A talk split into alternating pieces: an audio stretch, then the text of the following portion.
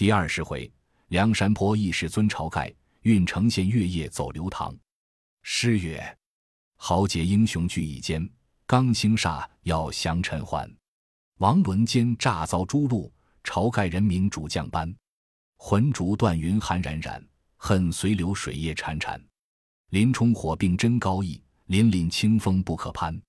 话说林冲杀了王伦，手拿尖刀，指着众人说道：“据林冲虽系禁军，遭配到此，今日魏众豪杰至此相聚，争奈王伦心胸狭隘，嫉贤妒能，推故不纳，因此火并了这厮。非林冲要图此位，据着我胸襟胆气，焉敢拒敌官军？”剪除军策元凶首恶，今有朝兄仗义疏财，智勇足备，方今天下人闻其名，无有不服。我今日以义气为重，立他为山寨之主，好吗？众人道：“头领言之即当。”晁盖道：“不可，自古强兵不压主。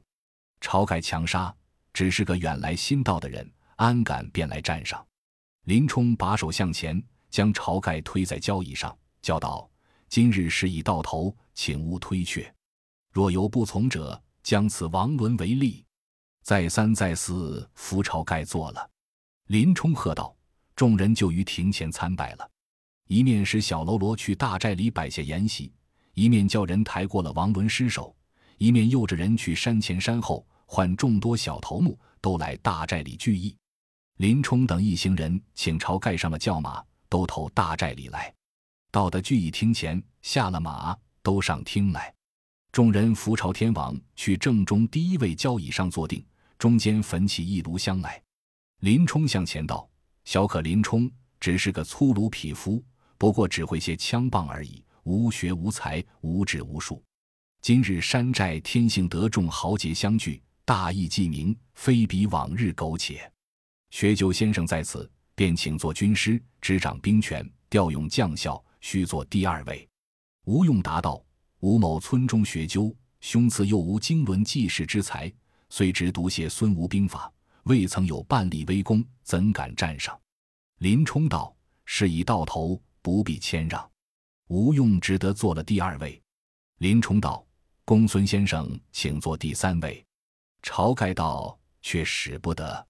若是这等推让之时。”晁盖必须退位。林冲道：“晁兄诧异，公孙先生名闻江湖，善能用兵，有鬼神不测之机，呼风唤雨之法，谁能及也？”公孙胜道：“虽有些小之法，亦无济世之才，如何便敢站上？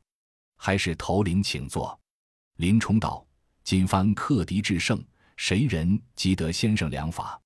正是顶分三组，缺一不可。”先生不必推却，公孙胜只得做了第三位。林冲再要让时，晁盖、吴用、公孙胜都不肯。三人俱道：“是蒙头领所说，顶分三组，以此不敢违命。我三人站上。”头领再要让人时，晁盖等只得告退。三人扶住林冲，只得做了第四位。晁盖道：“今番须请宋、杜二头领来做。”那杜迁。宋万见杀了王伦，寻思道：“自身本是低微，如何进得他们？不若做个人情。”苦苦的请刘唐做了第五位，阮小二做了第六位，阮小五做了第七位，阮小七做了第八位，杜迁做了第九位，宋万做了第十位，朱贵做了第十一位。梁山坡自此是十一位好汉坐定，山前山后共有七八百人，都来厅前参拜了，分立在两下。晁盖道：“你等众人在此，今日林教头扶我做山寨之主，吴学究做军师，公孙胜同掌兵权，林教头等共管山寨。汝等众人各依旧职，管领山前山后事务，守备寨栅滩头，修教有失。个人务要结理同心，共具大义。再教收拾两边房屋，安顿了阮家老小，便叫取出打劫得的生辰纲金珠宝贝。”并自家装上过活的金银财帛，就当听赏赐众小头目，并众多小喽啰。当下追牛宰马，祭祀天地神明，庆贺重新聚义。众头领饮酒至半夜方散。次日又办筵宴庆会，一连吃了数日筵席。晁盖与吴用等众头领计议，整点仓廒，修理寨栅，打造军器、枪刀、弓箭、衣甲、头盔，准备迎敌官军。安排大小船只，教演人兵水手上船厮杀，好作提备，不在话下。自此，梁山泊十一位头领聚义，真乃是交情浑似骨弓，义气如同骨肉。有诗为证：“古人交一段黄金，心若同石熠熠深。水浒请看忠义事，死生能守岁寒心。”因此，林冲见晁盖做事宽宏，疏财仗义。安顿各家老小在山，默然思念妻子在京师，存亡未保，遂将心腹被细诉与晁盖道：“小人自从上山之后，欲要搬娶妻子上山来，因见王伦心术不定，难以过活，一向蹉跎过了，流落东京，不知死活。”晁盖道：“贤弟既有宝卷在京，如何不去取来玩具？你快写书，便叫人下山去。”星夜搬去上山来，以决心念，多少是好。林冲当下写了一封书，叫两个字身边心腹小喽啰下山去了。不过两个月回来，小喽啰还在说道：“直指东京城内殿帅府前，寻到张教头家，问说娘子被高太尉威逼亲事，自缢身死，已故半载。张教头亦为忧疑，半月之前染患身故，只剩的女使锦儿。”已招赘丈夫在家过活，访问邻里亦是如此说。打听的真实，回来报与头领。林冲见说了，潸然泪下，自此杜绝了心中挂念。晁盖等见说了，怅然嗟叹。山寨中自此无话，每日只是操练人兵，准备拒敌官军。忽一日，众头领正在聚义厅上商议事务，只见小喽啰报上山来说道。济州府差拨军官，带领约有一千人马，乘驾大小船四五百只，建在石碣村湖荡里屯驻，特来报之。晁盖大惊，便请军师吴用商议道：“官军将至，如何迎敌？”吴用笑道：“不须兄长挂心，吴某自有措置。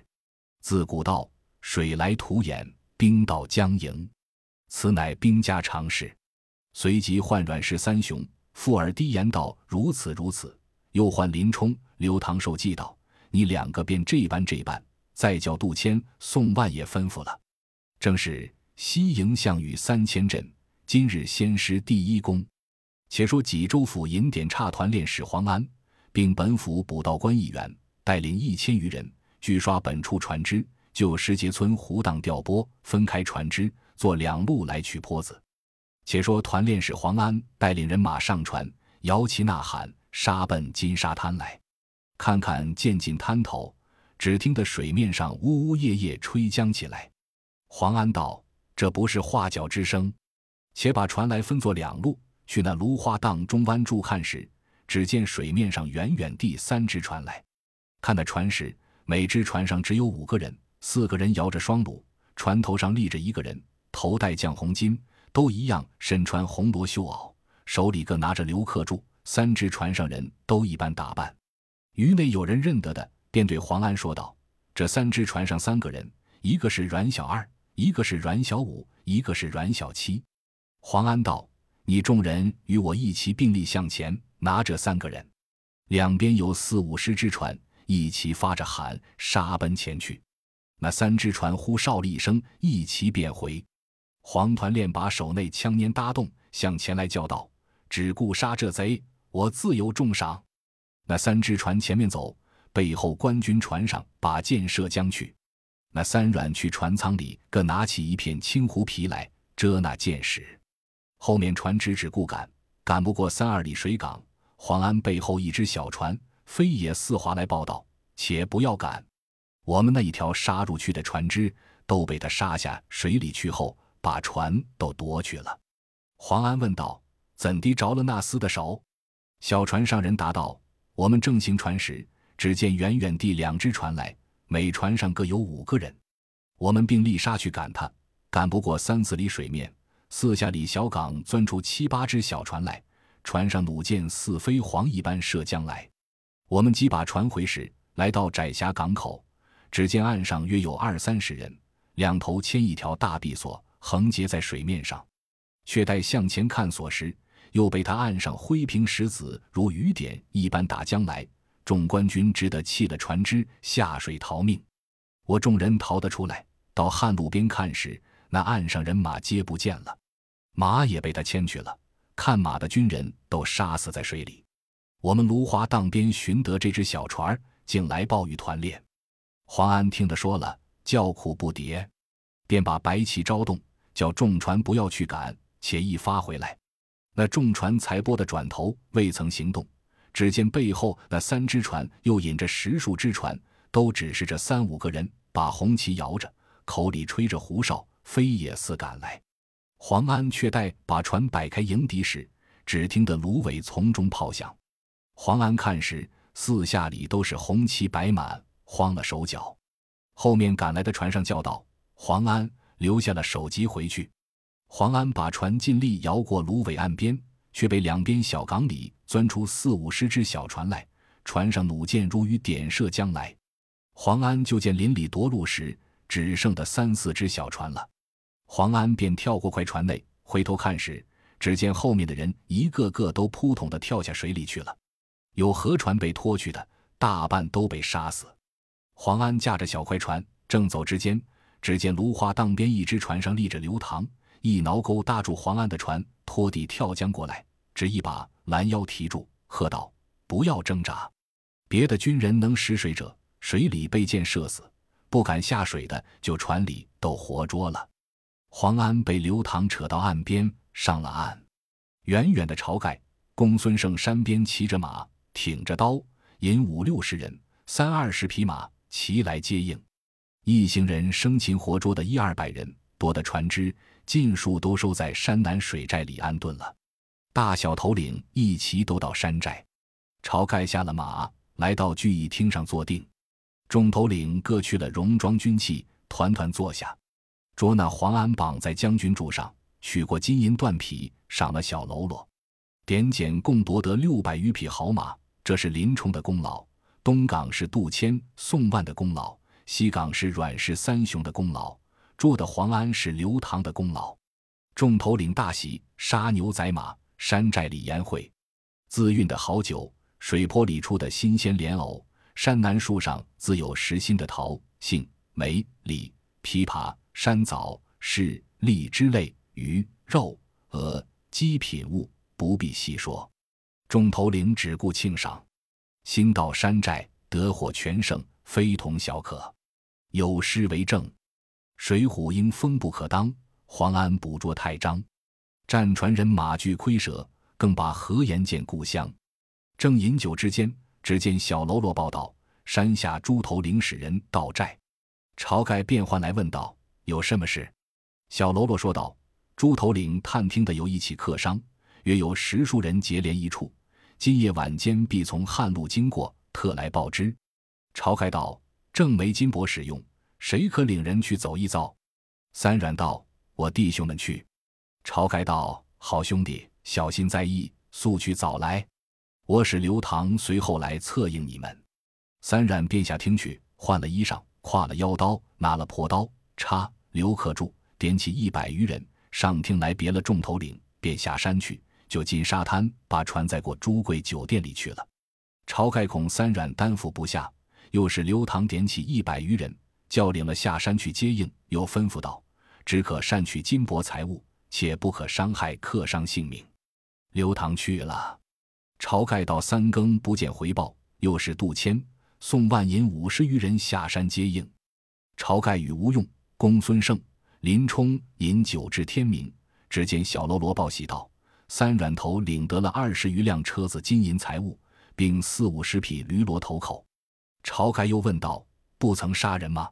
小喽啰答道：“那许多客人见我们来的势头猛了，都撇下车子、头口、行李逃命去了，并不曾伤害他一个。”晁盖见说大喜，我等初到山寨，不可伤害于人，取一锭白银赏了小喽啰。四个将了酒果下山来，直接到金沙滩上，见众头领进，把车辆扛上岸来，再叫撑船去再投口马匹。众头领大喜，把盏已毕。叫人去请朱贵上山来筵宴，晁盖等众头领都上到山寨聚义厅上，簸箕长、考老圈坐定，叫小喽啰扛抬过许多财物，在厅上一包包打开，将彩帛衣服堆在一边，行货等物堆在一边，金银宝贝堆在正面。众头领看了打劫的许多财物，心中欢喜，便叫掌库的小头目每样取一半收住在库，听候之用。这一半分作两分，厅上十一位头领均分一分，山上山下众人均分一分。把这新拿到的军舰脸上刺了字号，选壮浪的粪波去各寨喂马砍柴，软弱的各处看车切草。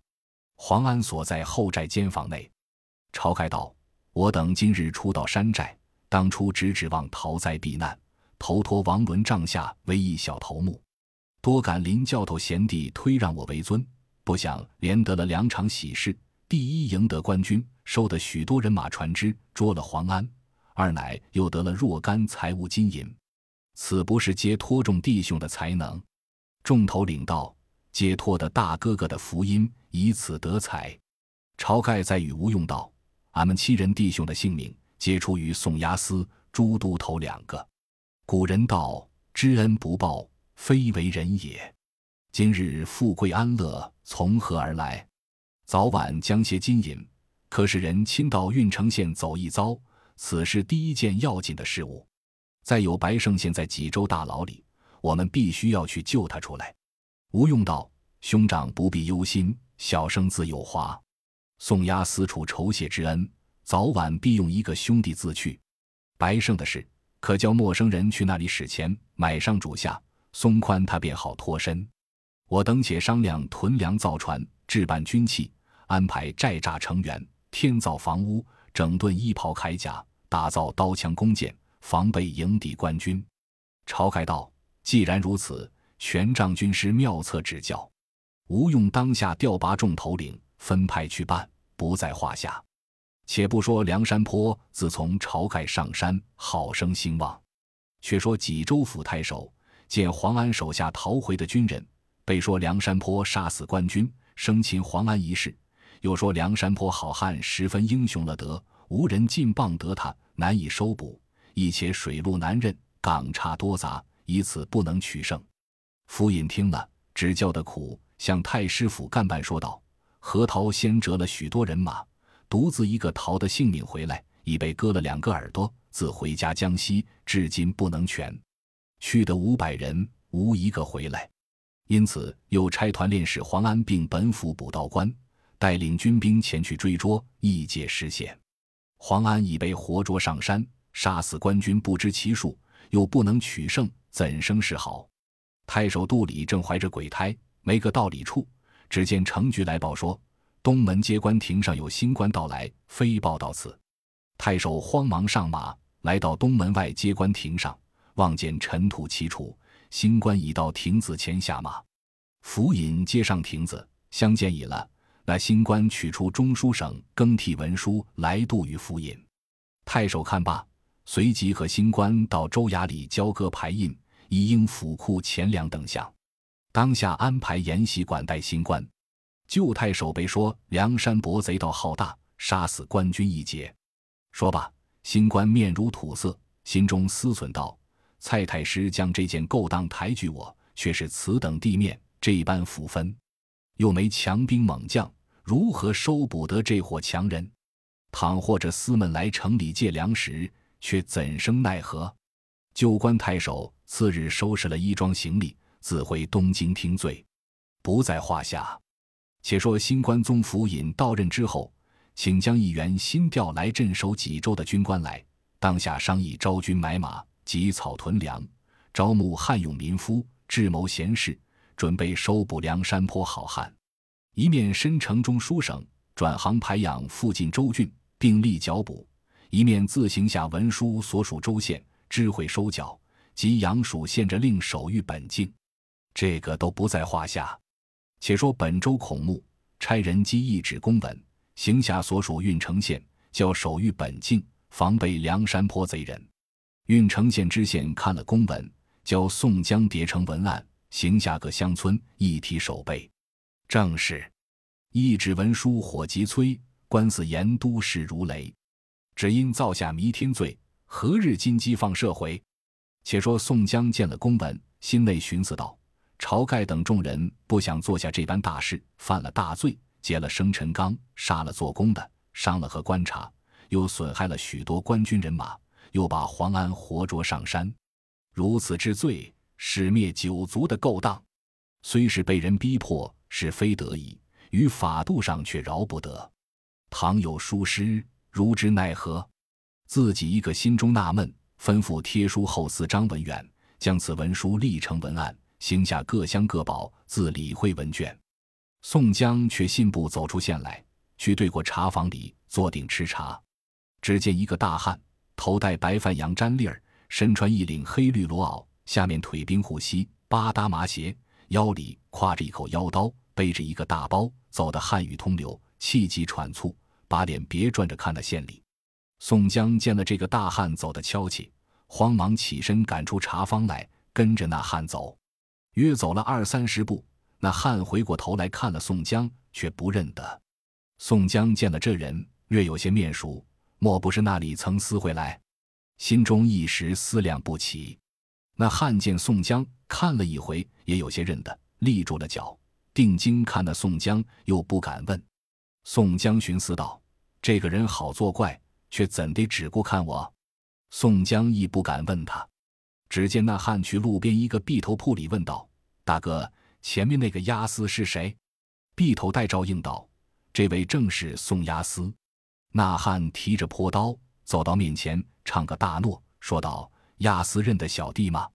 宋江道：“足下有些面善。”那汉道：“可借一步说话。”宋江便和那汉入一条僻静小巷。那汉道：“这个酒店里好说话。”两个上到酒楼，捡个僻静阁里坐下。那汉倚了坡刀，解下包裹，撇在桌子底下。那汉仆翻身便拜。宋江慌忙搭理道：“不敢拜问足下高兴。”那人道：“大恩人如何忘了小弟？”宋江道：“兄长是谁？真个有些面熟，小人失望了。”那汉道。小弟便是朝宝正庄上曾拜师尊严、蒙恩救了性命的赤发鬼刘唐，便是。宋江听了大惊，说道：“贤弟，你好大胆！早时没做工的看见，险些儿惹出事来。”刘唐道：“感承大恩，不惧怕死，特地来酬谢大恩。”宋江道：“朝宝正弟兄们近日如何？”兄弟，谁叫你来？刘唐道。朝头领哥哥在三拜上大恩人，得蒙救了性命，如何不报？建金做了梁山坡主都头领，吴学究做了军师，供孙胜同掌兵权。林冲一力维持，火并了王伦。山寨里原有杜迁、宋万、朱贵和俺弟兄七个，共是十一个头领。建今山寨里聚集的七八百人，粮食不计其数，只想兄长大恩，无可报答。特使刘唐寄书一封，并黄金一百两向谢押司，并诛雷尔都头。刘唐便打开包裹，取出书来递与宋江看罢，拽起褶子千金，摸出招文袋，打开包时，刘唐取出金子放在桌上。